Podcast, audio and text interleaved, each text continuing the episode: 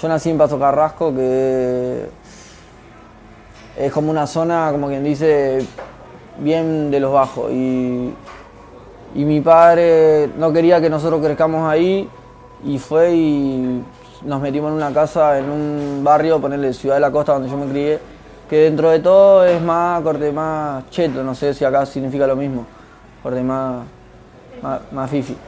Y tal, nada, crecí ahí, fui a la escuela, crecí entre, entre gente cheta, pero siempre fui medio el negrito del tarro, corte. Me, acuerdo que me descansaban, yo cuando era chico no sabía inglés, me decían, eh, black, que esto, que lo otro, y yo decía, ah, mirá, la escuela me dicen black. Y después mi hermana viene y me dice, vos, eso significa negro. eso cuando era chico. Mi familia, para empezar, es un árbol genealógico bastante complicado. Mi padre tiene, tenía ya dos eh, esposas, dos mujeres a la misma vez. Entonces yo cuando era chico tenía hermanos que no sabía que eran mis hermanos y yo iba a la casa y me llevaban como que eran mis amigos y después corte, fui creciendo un poquito más y me di cuenta, o sea, me contaron que eran mis hermanos, pero en realidad tengo seis hermanos, una hermana de madre y padre y después las otras de otra madre. Yo era el único hombre, entonces era como el más consentido por mi padre, pero después nacieron dos más, dos gurises más cuando 2010, ponele que esos tienen 10, me llevo re bien con los dos, pero no los veo nunca, no, no me relaciono mucho por un problema que pasó entre mi madre y mi padre, que en una discusión, pum, pam, mi hijo se le escapó le dio un tiro a mi hija. Y nada, y fue preso, que pum, que pan. Y, y nada, y ahora por suerte están separados, pero estamos tranquilos, mi hija está tranquila, yo estoy tranquilo, con- estoy viendo con ella. Da, y él está ya haciendo su vida. Él se equivocó, pero yo de todas formas estoy agradecido porque él fue un buen padre. Siempre me inculcó estudiar, ser derecho, las cosas bien siempre, siempre estaba arriba mío. Y, y cuando pasó eso yo como que... Yo antes era muy... Mi hijo me tenía... Y cuando pasó eso yo como que... me, me, re- me destapé y bueno, y me pude meter en la música de lleno, que cosa que a él también le gustaba ponerle, porque yo los, recuerdos, los primeros recuerdos que tengo de la música fue porque él trabajaba en banda de música tropical uruguaya, tipo Chocolate, Monterrojo, todas esas cosas. Eh, y tal, yo cuando tenía, no sé, cuatro años, me acuerdo que me llevaba para, para los bailes, esas cosas. Todos los días, música, esto, lo otro, al palo. Aparte mi hijo era tomador, alcohólico, así que corté.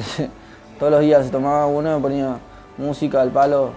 Y bueno, yo desde chico escuchando, hay muchas cosas que capaz que antes me comían la oreja y hoy en día me re gusta. Yo al principio quería ser plena, mi hijo me había colocado ahí con, con una banda que se llama Chocolate, allá en Chocolate Life, es corte una, una banda re famosa allá, en- dentro de lo que es la movida tropical. Acá capaz que también, en su momento, Chocolate, mayonesa, todos esos temas. de- y tal, nada, eh, arranqué ahí tipo de utilero, cargándole las cosas, no sé qué. Y en un momento dije, no, me di cuenta que eso no era para mí, no era por ahí. Dije, para, algo está pasando, pasa que la música tropical allá no, no sale, corte, no. Me encantaría solo salir. Yo dije que cuando tenga un momento de gran exposición me gustaría hacer algo con la plena para que no, para que no se quede encerrada en Uruguay, porque me parece que es un género de música que es muy lindo, corte, es re bailable, tipo, hay muchísimas cosas que se pueden hacer con ella. Y nada, en ese momento dije, bueno, no es para mí. Y empezó lo de, lo de justo la movida del trap acá en Argentina y me recolgué. Yo me acuerdo que quería hacer música como loco, escribía, siempre escuchaba mucho, mucho, mucho. Y en un momento, bueno, yo trabajaba en una leñería ahí, tipo, cargando leña, vendiendo atados, recibía a la gente, atendía. Y nada, y había juntado creo que dos mil pesos y me pagué un estudio de rock, porque en aquellos tiempos en Uruguay, si ahora no hay productores, en aquellos tiempos menos. Eh, había un loco que tenía un estudio de rock y quería laburar y bueno, dijo, yo estoy para meterme en lo nuevo y hicimos un tema de trap que ahora lo escucho y es una cagada. Y entonces con esa maqueta justo Mesita, que en ese momento había, arrancado lo de la música en Uruguay con Facu, con Peque, eh, había hecho una historia, bueno, eh, pibes que quieran grabar, que no sé qué, que quieran hacer música, y yo le digo, hermano, yo resto y yo hice un tema hace poco, se lo pasé y me dijo, pa, está bueno el tema, venite para casa, que lo hacemos bien, lo que le falta es una buena producción, bueno, lo hicimos, y nada, ahí lo habíamos sacado para YouTube, para el canal de Fórmula, que fue con el que Facu y eso empezó. Después de un tiempo, por los problemas que había en casa, yo me tuve que alejar de la música. El Mesa me dijo que íbamos a bajar el tema porque no era la estética que estábamos buscando en el canal. Lo bajamos y ahí estuve como eh, dos años, ponerle re alejado de la música. Ahí cuando pasó lo de mi viejo y todo eso, que, que fue preso, corté, justo Facu me, me mandó un mensaje en una de esas madrugadas que yo estaba con el celular y él estaba en Argentina, creo, y le responde una historia y dice, ¿qué anda? No sé qué, acá, el buque pan, tremendo estado, no me por vos, hermano, no arranques para esa, que sos tremendo pibito, venite para casa que escuché unos temas tuyos tan buenos, vamos a grabarlo. Y ahí, de ese momento tuvimos creo que como un año juntos, nos separamos cinco días, que fue que se vino para Argentina y nada, y mucha música, mucha música. Cuando me llegó la, la luz, como le decimos nosotros, dije, es con esto y me puse pillo. Hubo un momento que tenía un grupo de amigos que en ese momento estaba en casa, estábamos viendo todo en casa porque mi madre estaba en el hospital, que la verdad que te dije que mi hijo le había dado un tiro, estaba en el hospital, tuvo como dos meses en el hospital, nosotros estábamos con los pibes en casa y claro, era todo joda, descontrol, que pan, y cuando yo me abrí, porque con Facu tenía un objetivo en común y me estaba dando tremenda mano, me estaba instruyendo lo que yo quería hacer. Ellos, muchos no lo supieron entender y se enojaron, esto, lo otro, y bueno, y ahora ya no conservo ninguna de las amistades que tenía antes, de hecho no tengo, tengo un amigo solo que vivía cerca de casa y bueno, y Facu y los pibes que son mi equipo de trabajo, mi familia.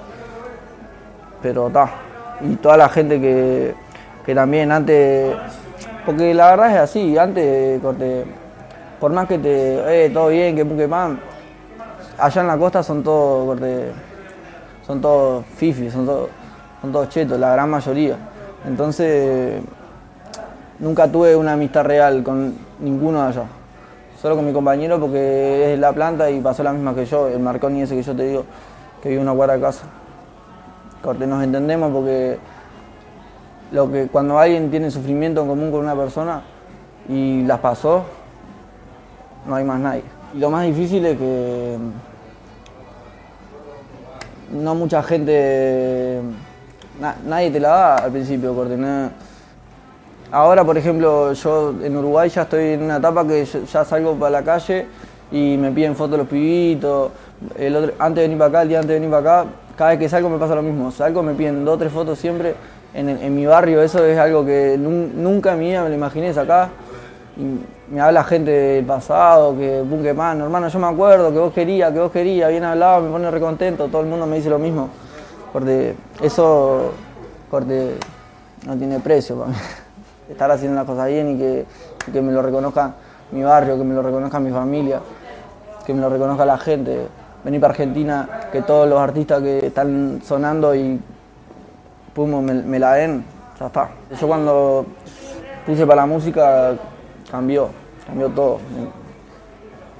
Nunca pensé eh, tener la posibilidad de, hacerlo, ¿entendés? Entonces yo digo, corte, me acuerdo cuando, cuando no estaba con Facu, cuando no, cuando no me habían instruido, cuando no me había llegado la luz, yo me moría por hacer música.